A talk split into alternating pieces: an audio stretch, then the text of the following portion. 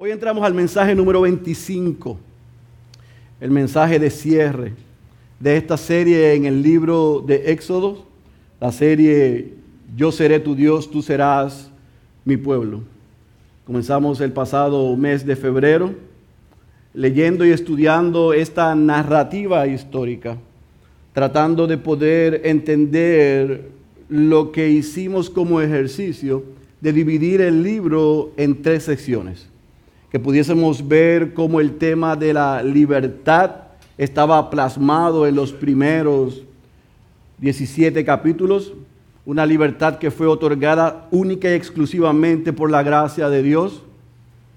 Durante los pasados meses nos hemos concentrado en la segunda sección, las demandas que Dios le hace a ese pueblo a ser obedientes, a vivir según lo que Él estaba estableciendo capítulo 18 al capítulo 34 que terminamos la semana pasada con un magistral y exquisito trabajo que hizo el pastor Luis en el sermón que predicó la semana pasada. Si usted no estuvo aquí, vaya a nuestros medios para que lo pueda escuchar. Yo estoy seguro que su vida va a ser bendecida, porque la mía fue a través de ese mensaje que el pastor Luis predicó.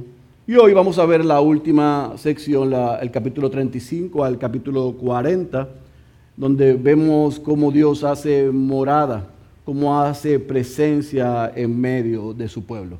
Así que por los pasados 24 mensajes hemos visto estas tres secciones, pero también lo dividimos en temas para ayudarles a ustedes en sus estudios individuales. Y otra vez del capítulo 1 al capítulo 17 vimos la libertad, la libertad que Dios le otorgó a, a su pueblo que estaba esclavo en Egipto Vimos en el capítulo 18 el orden, la estructura que Dios estaba estableciendo en medio de su pueblo para que su pueblo pueda, pudiera vivir en orden y recibir de sus líderes lo que ellos necesitaban. Vimos en el capítulo 19, en el capítulo 24, cómo Dios hace de esos israelitas, de los hebreos, su pueblo el capítulo 20 al capítulo 23 vimos cómo Dios le dio la ley, la ley moral, la ley civil y la ley ceremonial. Ellos sabían, le había puesto límites para saber cómo se iban a relacionar con Él, pero también cómo se iban a relacionar entre ellos. Del capítulo 25 al 27, del 30 al 31, 28 y 29, vimos cómo Dios a ese pueblo que no solamente le dio la ley, también les promete, les asegura que se iba a crear un lugar donde la presencia de Él iba a estar, donde Él iba a habitar en medio de ellos, para que ellos pudiesen seguirle. No solamente un lugar, sino también que Dios había seleccionado un grupo de hombres levitas, Aarón y sus hijos, para que fuesen los intermediarios, eh, intermediarios, los mediadores de entre Dios y su pueblo. Dijimos hasta que llegamos al capítulo 31 que si la historia y la narrativa terminaba ahí, fuese hermoso. Sin embargo, nosotros sabemos lo que sucedió. Que luego de que Dios había hecho todo eso, hizo un pacto con su pueblo, pero su pueblo rompió, quebró el pacto. Por ende, nosotros vimos la semana pasada que a pesar de que el pueblo fue infiel, Dios permaneció fiel y brindó y dio misericordia al pueblo y renovó su pacto con ellos. Y así entramos a la última sección de este libro en esta mañana, que he titulado el sermón La gloria del Señor. La gloria del Señor desde el capítulo 35 al capítulo 40.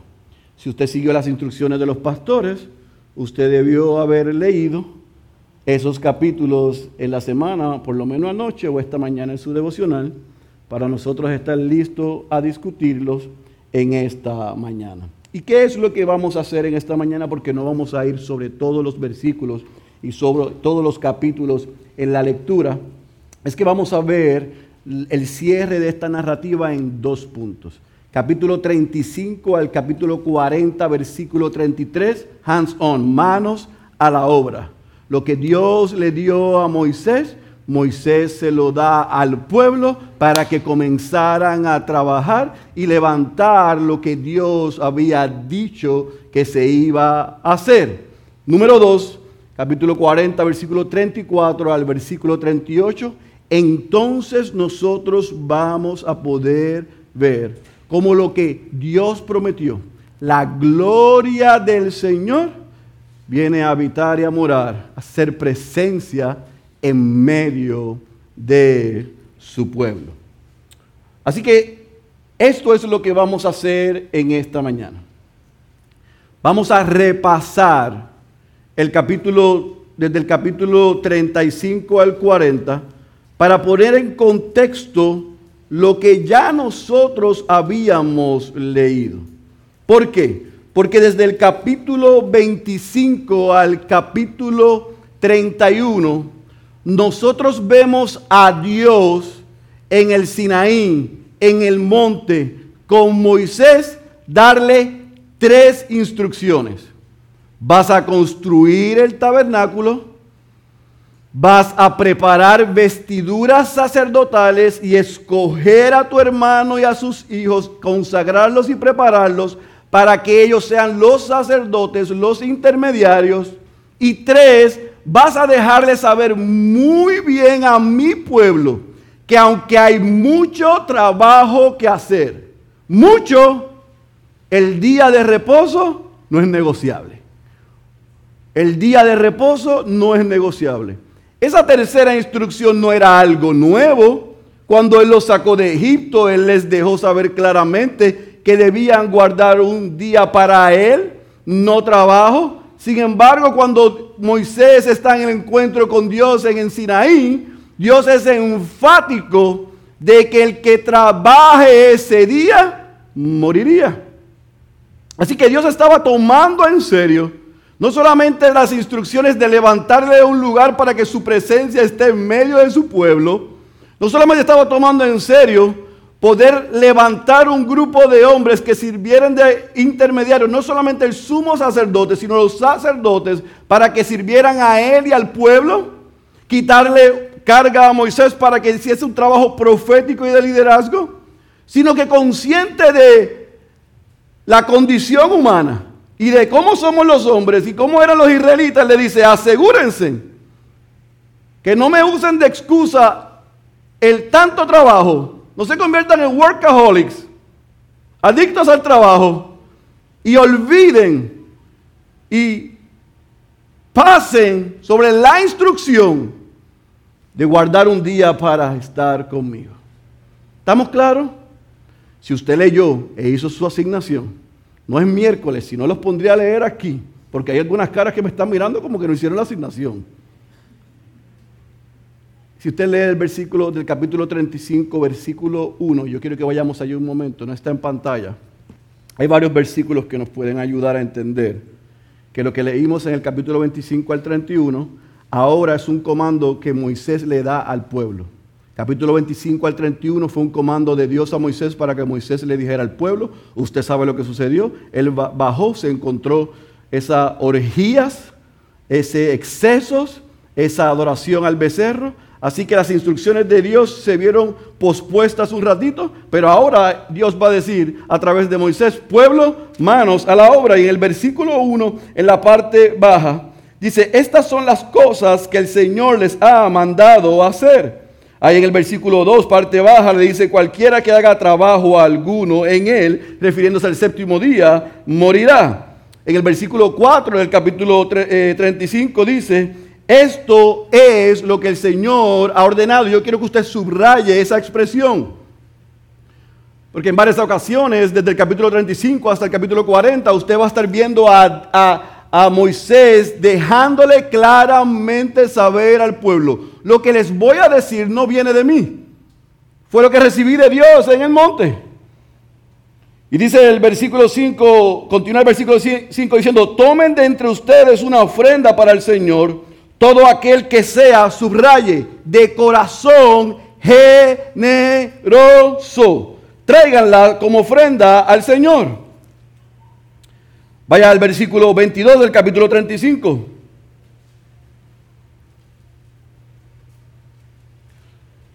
Todos aquellos de corazón generoso, tanto hombres como mujeres, vinieron y trajeron.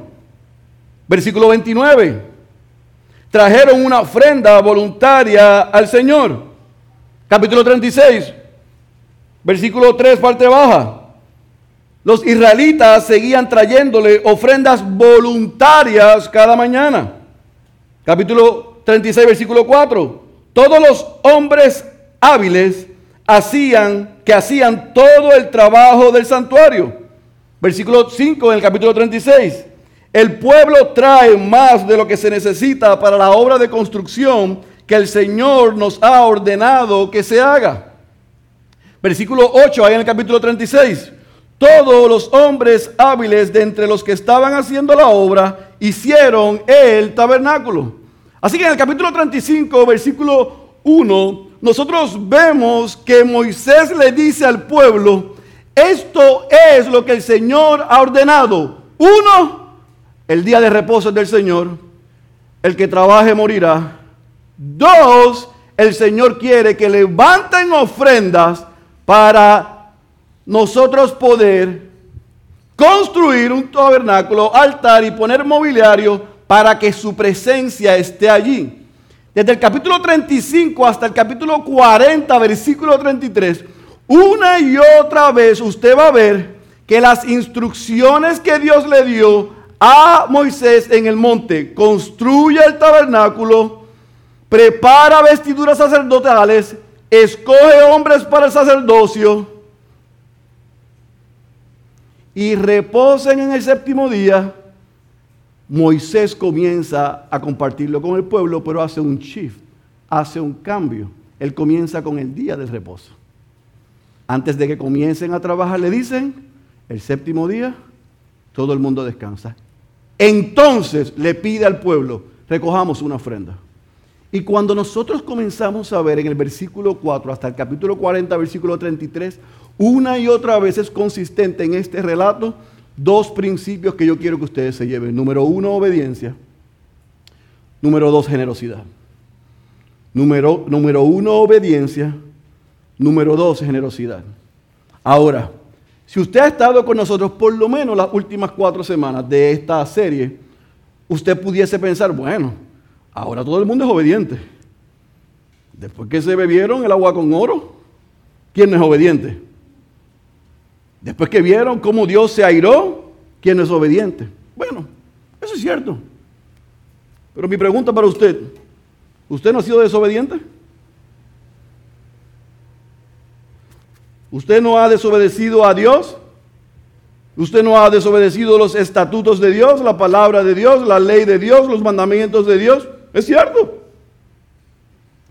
Si después de 25 semanas alguien en este recinto sale de, en esta mañana o en esta tarde, después de leer Éxodo, pensando que somos mejores que los israelitas, ya les dije, ellos no tenían a Cristo, así que quizás tenían una excusa. Nosotros tenemos a Cristo y nos damos cuenta que somos peores. Porque tenemos el Espíritu Santo de nosotros, tenemos su palabra y somos desobedientes a ella. Porque esto no se trata de nosotros, se trata de la obra de Cristo consumada en favor nuestro. En ese momento no se trataba de ellos, se trataba de la misericordia y la gracia de Dios. Cuando ellos recibieron misericordia, no le pagó Dios con lo que ellos merecían, y cuando ellos recibieron gracia de Dios, le dieron lo que no merecían, el pueblo respondió y debemos responder nosotros de la misma manera, con obediencia y con generosidad. Llega un momento en la narrativa que le dicen a Moisés, esta gente ha traído tanto y tanto y tanto y tanto, hay que decirle ya, tenemos suficiente para levantar el tabernáculo. Esa debe ser la respuesta de los hijos de Dios que Dios nos ha dado tanto en Cristo que nosotros no hay que estar mendigando para servicio, mendigando para ayuda, mendigando para dar. Damos con gratitud. El pueblo obedeció al pie de la letra, a la minuta. Cada cosa que Moisés dijo, ellos la hicieron de manera rápida, con buena actitud y con un corazón generoso. Obediencia y generosidad. Y se levanta entonces, como vemos en estos capítulos, ese tabernáculo. Desde el, versículo 8 en el capítulo 36 hasta el versículo 32 del capítulo 39, y vaya conmigo allá un momento, nosotros vemos a un pueblo trabajando día y noche, unido para levantar el lugar donde la presencia de Dios iba a estar. Mire lo que dice el versículo 32 entonces del capítulo 39. Así fue acabada, terminada toda la obra del tabernáculo de la tienda de reunión. Los israelitas hicieron conforme a todo lo que el Señor había mandado a Moisés. Yo quiero que subraye eso. Eso es lo que debemos hacer aquellos que lideramos. Hacemos lo que Dios nos ha mandado hacer.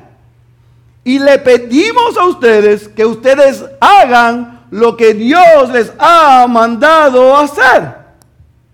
Cuando eso pasa, hay sinergia, hay salud y Dios es glorificado. Y dice el versículo 32 que los israelitas hicieron conforme, no lo que Moisés dijo, sino todo lo que el Señor le había mandado a Moisés. Cierra el versículo 32 diciendo, así lo hicieron. Si usted leyó y hizo su asignación más allá, ¿sabe? Si usted fuese un, para, la escuela, le voy a dar un bono de 10 puntos. Si usted leyó el, el 35 al 40 a 33 y fue al 25 al 31 porque dijo, esto se parece, esto como que ya lo leímos, pues gracias a Dios que pensó así. Porque si lee del 25 al 31 y lo compara con el 35 al 40, hasta el 40, porque después yo le he dado unas instrucciones a Moisés que vamos a ver ahora del 1 al 33. Exactamente lo mismo que Dios le dijo a Moisés cómo lo iba a hacer, así lo hizo el pueblo. Exactamente, se repitieron frases, palabras idénticas. Hubo un sentido de unidad Hubo un sentido de obediencia, hubo un sentido de generosidad, pero había un mismo espíritu. Hemos entendido que no somos merecedores de lo que recibimos. No somos merecedores de que Dios haya renovado su pacto con nosotros. Nosotros fuimos infieles, Él no. Y a pesar de que le fuimos infieles, él nos perdonó y nos dio una nueva oportunidad. ¿Cómo nosotros no vamos a ser generosos, obedientes y trabajar unidos? ¿Está conmigo, iglesia? Y dice el texto en el capítulo 39, versículo 32, don trabajo terminado, obra terminada. Lo que Dios le dijo a Moisés, Moisés se lo dijo al pueblo, estamos listos. Y vemos entonces que la escena está lista. ¿Por qué? Porque desde el capítulo 35 al capítulo 40, nosotros vemos que el día de reposo está explicado, que la construcción del tabernáculo se lleva a cabo, que las vestiduras sacerdotales se preparan, que la obra está terminada y aprobada y que el tabernáculo y el altar está listo. Ahora, ¿qué sucede? Sucede que para cerrar esta narrativa, lo que Dios había prometido se cumple ante los ojos del pueblo. Yo quiero que leamos entonces el versículo 34 al 38 ahí del capítulo 40. Vaya conmigo, por favor. Capítulo 40, versículo 34 al versículo 38. Veamos esos cuatro versículos.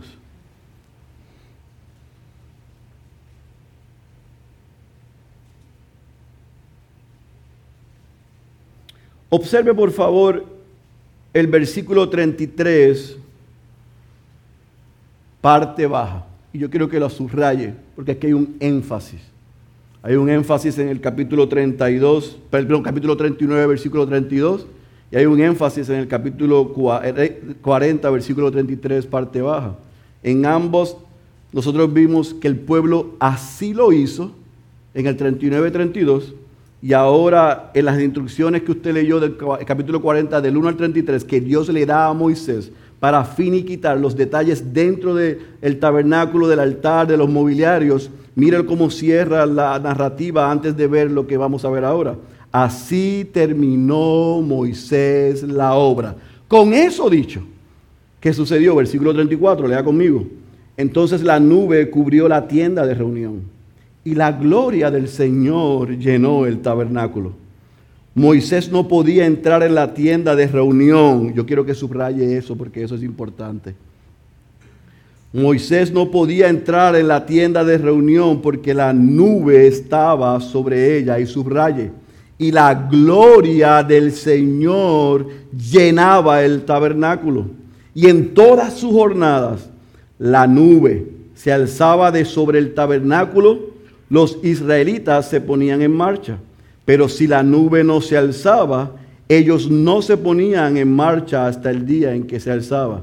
Porque en todas sus jornadas la nube del Señor estaba de día sobre el tabernáculo y de noche había fuego allí a la vista de toda la casa de Israel. Observe esto y subraye. Versículo 33, versículo 34, la nube cubrió. Versículo 35, la nube estaba sobre ella. Versículo 36, que nos dice a nosotros, la nube se alzaba sobre el tabernáculo. En el versículo 37, la nube no se alzaba. En el versículo 38, la nube del Señor estaba de día sobre el tabernáculo. En la nube. La representación de la gloria del Señor finalmente se hace presente nueve meses después del pueblo llegar al monte Sinaí, nueve meses después de comenzar a trabajar y finalmente terminar el tabernáculo, dos años después de haber salido de Egipto, todo estaba listo, tabernáculo, sacerdotes listos y entonces el Dios que los sacó a ellos de Egipto, y renovó su pacto con ellos, entonces lo que prometió se hizo una realidad. La morada de Dios se hace presente en medio de su pueblo. Ahora, el Dios que había hecho todas las cosas que vimos durante esta narrativa, ahora era el Dios en medio de ellos que los iba a guiar a la tierra que Él les prometió. Dios les había prometido algo y escuche bien esto. Cuando Dios promete algo, Él no te va a dejar sin los medios, sin la forma y sin el respaldo. Cuando Dios le dijo al pueblo, ustedes irán a una tierra que fluye leche y miel, él mismo los llevaría a esa tierra que Él les prometió. Y estamos ante, en la antesala de eso. ¿Por qué? Porque se acabó Éxodo. Alguien me dijo hace unos días, estoy leyendo Levítico y está medio confuso. Le dije, déjame terminar.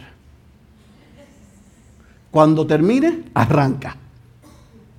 Porque entonces capítulo 7 y capítulo 8 de 8 vamos a ver la consagración de los sacerdotes, vamos a ver los sacrificios y vamos a ver entonces cómo sigue esta narrativa. Pero hasta este momento, esto es lo que sucede. Dios hace morada en medio de su pueblo. Dios les promete que los va a guiar. Y ellos ven, como dice el versículo 36, que en todas sus jornadas cuando la nube se alzaba sobre el tabernáculo, ellos se ponían en marcha. Cuando la nube no se alzaba, ellos se detenían. Dios iba delante de ellos, ellos detrás de él.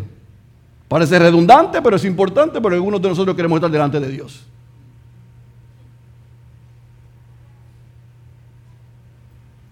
Ellos estaban conscientes de que no solamente la presencia de Dios estaba en medio de ellos, sino que Dios guiaba a su pueblo al lugar donde les prometió. Así que, ¿cómo cierra esta narrativa entonces de manera que nosotros podamos tener un orden de sucesos claro hacia lo que, va, lo que vemos luego en Levítico y cómo cierra el Pentateuco? Cuatro cosas yo creo que son importantes que usted debe entender. Número uno, Moisés de ahora en adelante sería el profeta e intérprete de la ley. Número dos, Aarón y sus hijos serían los sacerdotes. Serían los mediadores, los intermediarios. El decálogo sería la constitución legal. Los mandamientos serían lo que regiría al pueblo de Dios. Y el Señor, desde ahora en adelante, es su rey soberano. No era una democracia, era una teocracia. Dios está delante de ellos. Dios es el que mandaba. Él era el rey soberano. Así termina el libro de Éxodo. Todo el mundo sabiendo lo que le correspondía hacer. Cada uno tenía su lugar en el diseño que Dios estaba dándole a su pueblo. ¿Qué sucede? Lea Levítico o espere hasta el año que viene que prediquemos Levítico. Porque aunque Dios es claro y deja todo en orden, si usted sigue leyendo el Pentateuco se va a dar cuenta de la naturaleza humana. Una y otra vez un pueblo infiel, pero una y otra vez Dios mostrando misericordia. Cuando nosotros somos infieles, ese Dios permanece fiel. Y esa es la belleza que nosotros podemos ver las pinceladas de ese principio al cerrar el libro de Éxodo. Así que al llegar al mensaje número 25, al llegar al cierre de esta narrativa, al llegar al cierre de este libro, yo espero que usted haya podido ver los contrastes. Vemos un pueblo que sale de la esclavitud a la libertad, un pueblo que tiene hambre y sed, pero que es saciado, un pueblo que Dios le pide y se compromete con ellos y les requiere obediencia, pero ellos son desobedientes y ante su desobediencia necesitan alguien que medie por ellos a su favor ante Dios y Dios los perdona. Pero no, no solamente eso estamos viendo al cierre de este libro, la fidelidad de Dios a lo que Él se había comprometido. Dios prometió que ellos serían su pueblo y Él sería su Dios. Y lo que prometió Dios, Dios lo cumplió. Él estaba habitando en medio de ellos. Ahora, cualquiera de los que estamos aquí, pudiésemos decir, como me dijo alguien una vez, ay, pastor, a mí me hubiera encantado estar en el Sinaí. Porque qué experiencia. ¿Usted se imagina estar allí, haber visto todas esas cosas? ¿Se imagina haber levantado el becerro de oro y ver a Moisés con las tablas enojado así como usted? Y bajar y tirar las tablas. ¿Usted se imagina a nosotros bebiendo agua con la ceniza y el polvo del oro? Y Moisés hasta la coronilla, haciendo un llamado al altar. Pasen los que están del lado de Dios y solamente hayan pasado los de la tribu de Leví. Y que a esos Dios les haya dicho, extermina y eliminen a todos los que quedan. Y con sus ojos usted hubiera visto eso. Pero de momento ve ver a Moisés que sale y regresa al monte. Y antes de ir nos dice, voy a subir a interceder por ustedes, a ver si Dios tiene misericordia de nosotros. Y nos dio Josué a nosotros. ¿Usted se imagina eso? Que el pastor Luis vaya con usted y que el pastor Luis nos cuente después en el café. Yo escuché al pastor Félix como Moisés decir, si quieres, bórrame del libro a mí, no lo borres a ellos. Yo estaba ahí, yo lo vi. por ustedes, sin vergüenzas. Y de momento Dios mostró misericordia y nos perdonó. Y de momento ver a Moisés intercediendo, mediando por nosotros, recordándole a Dios, ellos son tu pueblo. Y nosotros estar viendo esa escena a un hombre al frente de nosotros, delante de Dios, intercediendo para que Dios nos perdonara, se recordara de su pacto, de su promesa, de lo que iba a hacer con, él, con nosotros y ver cómo Dios entonces renueva el pacto. No perdón, usted, pastor, yo hubiera querido estar ahí. Eso debe haber sido impresionante. Yo hubiera querido estar ahí y levantar un tabernáculo. Y ser parte de la construcción. Cuando me dijo eso, le dije, debiste haber estado en diciembre de 2021 para que nos ayudara por lo menos por una alfombra aquí. Perdónenme, se me fui del espíritu ahí. ¿Usted se imagina eso? Preparar el tabernáculo. y, y las mujeres cosiendo las vestiduras de los sacerdotes. ¿Usted se imagina yo ahí? Y de momento cuando todo está listo, nosotros ver esa escena. A uno delante de nosotros. Obedeciendo a Dios. Cumpliendo lo que Dios prometió al pie de la letra. Y de momento una nube sobre ese tabernáculo. Y ese hombre no podía entrar ahí. Pero con nuestros ojos vemos la gloria de Dios en esa nube. Y esa nube nos dirigía. Y cuando se detenía, nosotros nos deteníamos. Yo hubiera querido estar ahí. Así me dijeron. Yo le dije, amada, tú y yo no necesitábamos estar ahí.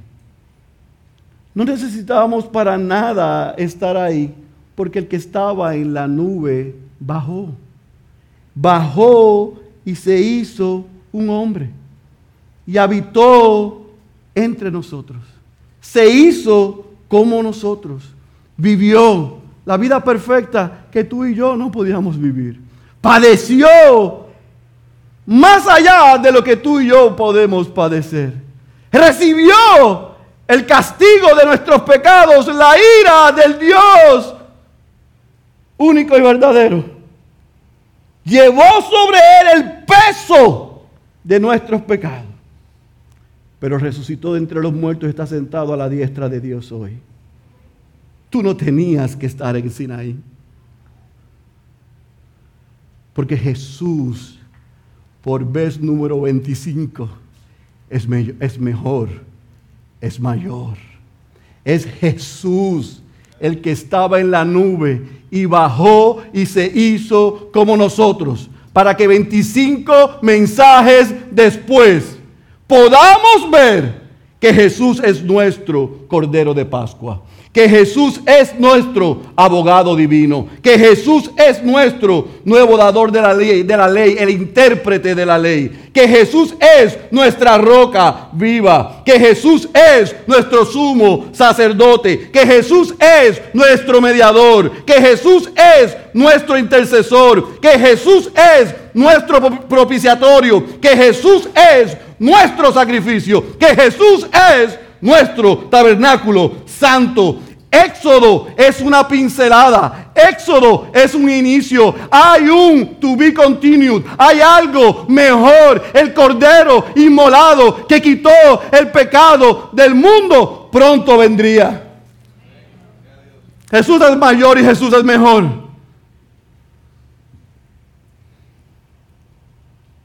Éxodo es un inicio.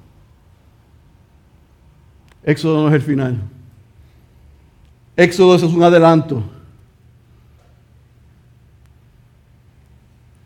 Venía algo mejor que la presencia de Dios en una nube. ¿Qué y quién? Cristo. Tomó forma de hombre. Se hizo como nosotros. Llevó sobre él tu pecado y mi pecado para que nosotros pudiésemos ver la gloria de Dios. ¿Cómo así?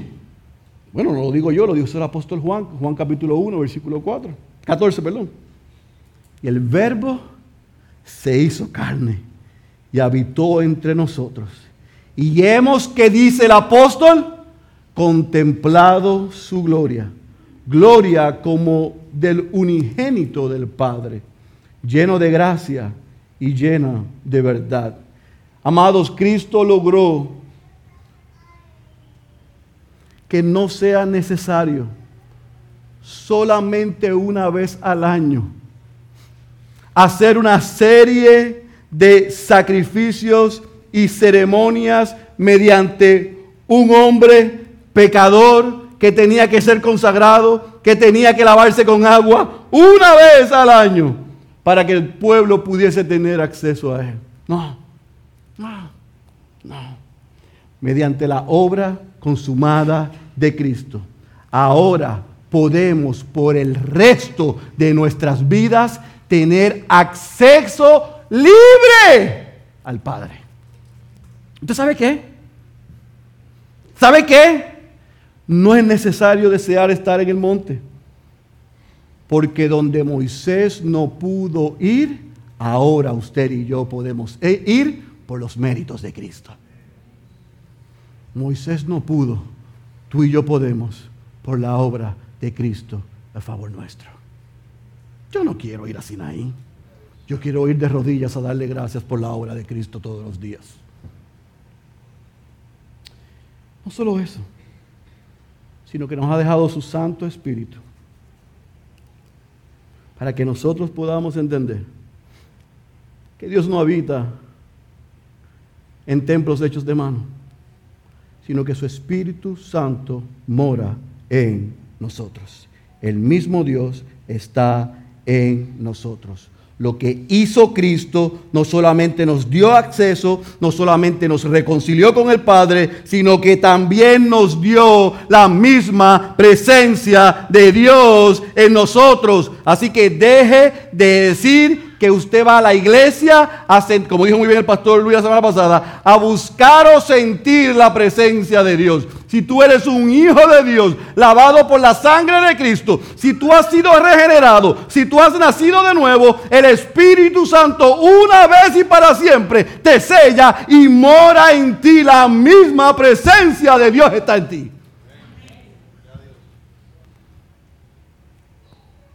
Y hay veces que se siente y hay veces que no se siente. Pero no se trata de si se siente o de si no se siente. Se trata de la verdad absoluta que está en nosotros.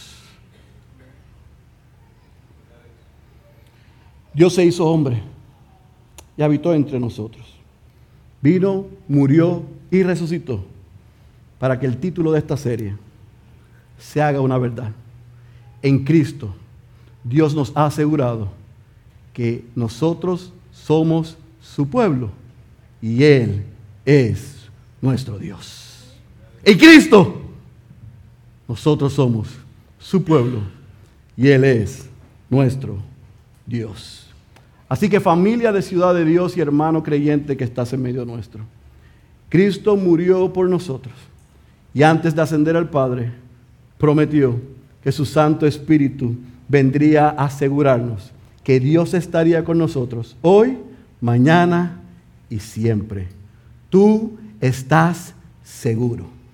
Pero si no eres cristiano y tú quieres estar seguro, reconoce que eres un pecador, que necesitas confesar y reconocer que eres un pecador que estás viviendo de espaldas a Dios, pero que Dios en su gran amor se hizo hombre en la persona de Jesús, vivió, murió y resucitó para que hoy tú puedas reconocer que eres un pecador, arrepentirte de eso y entonces unirte a la familia de Dios. Cuando eso pasa, entonces el Dios que dice que será nuestro Dios y nosotros su pueblo, habitará en ti por medio de su Santo Espíritu.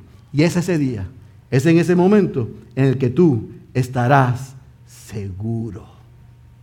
Así que en esta mañana, corre a Cristo.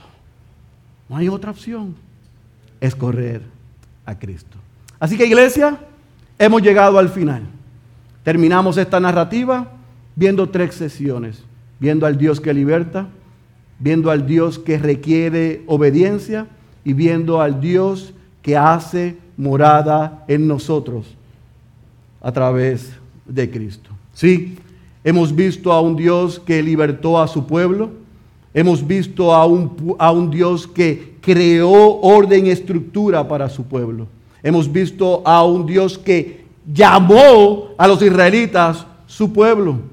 Hemos visto a ese Dios que no solamente hace esas tres cosas, al Dios que le da que, le da ley, que le da orden, que prepara un lugar donde Él se hace presente, que crea el sistema para que haya mediadores, que, que, hace un pacto con su pueblo y aun cuando su pueblo es infiel, Él renueva su pacto con nosotros. ¿Para qué?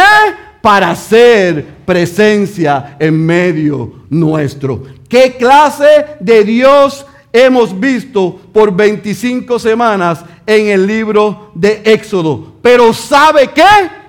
Que Cristo es mejor.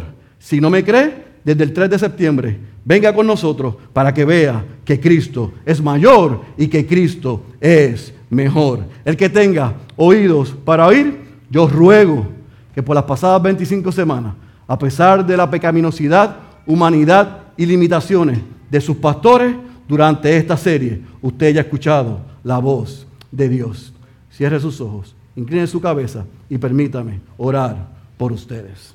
Padre, gracias en esta hora por el poder de tu palabra. Gracias, Señor, porque tú alimentas a tu pueblo y tú edificas a tu pueblo por ella. Yo te ruego, Señor, en esta hora, si yo dije algo que no proviene de ti, no solamente elimina lo de la grabación, sino de la mente de la iglesia. Pero si todo lo que dije viene de ti, que tu Santo Espíritu haga que cale profundo en nuestros corazones, transforme nuestras vidas, nos recuerde la esperanza que tenemos en el Evangelio de Jesucristo.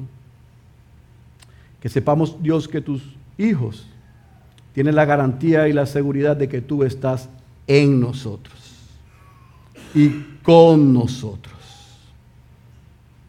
Señor, gracias, porque el que estaba en la nube se hizo hombre. Gracias, porque por la obra de Cristo nosotros podemos llegar a donde Moisés no llegó. Gracias Dios y ayúdanos. Te rogamos que nos ayudes a vivir de manera obediente, de manera generosa, en un mismo espíritu para tu exclusiva gloria. Oh Señor, si en medio nuestro hay alguno o algunos que son oidores, que son participantes, que son consumidores. Oh Señor, que hoy tú le hayas no solamente mostrado su condición, sino que le hayas dado lo necesario para venir en arrepentimiento y en fe en la obra de Cristo a su favor. Que ellos puedan reconocer que son pecadores, pero que Cristo es Salvador y es Señor. Para que cuando tú realices esa obra en ellos, Dios, ellos no solamente puedan ser llamados tus hijos, ellos no solamente puedan tener la garantía de que tu espíritu está en ellos, sino que tengan la garantía de que son parte de tu familia, Dios imperfectos, que le servimos a un Dios perfecto por aquel que vino a unirnos y reconciliarnos contigo. Señor, que lo que hemos aprendido en esta serie no se quede un conocimiento plasmado en notas en nuestras libretas, en apuntes en nuestras Biblias, sino que lo que hemos aprendido transforme nuestros corazones y nos emplace en vivir para ti y en compartirlo con otros. Al final del día, lo que deseamos como iglesia es tu gloria. Señor, que los hombres vengan al conocimiento de ti y que te puedan adorar y disfrutar de ti por siempre. Esa es nuestra oración. En el nombre poderoso de Jesús. Amén, amén y amén.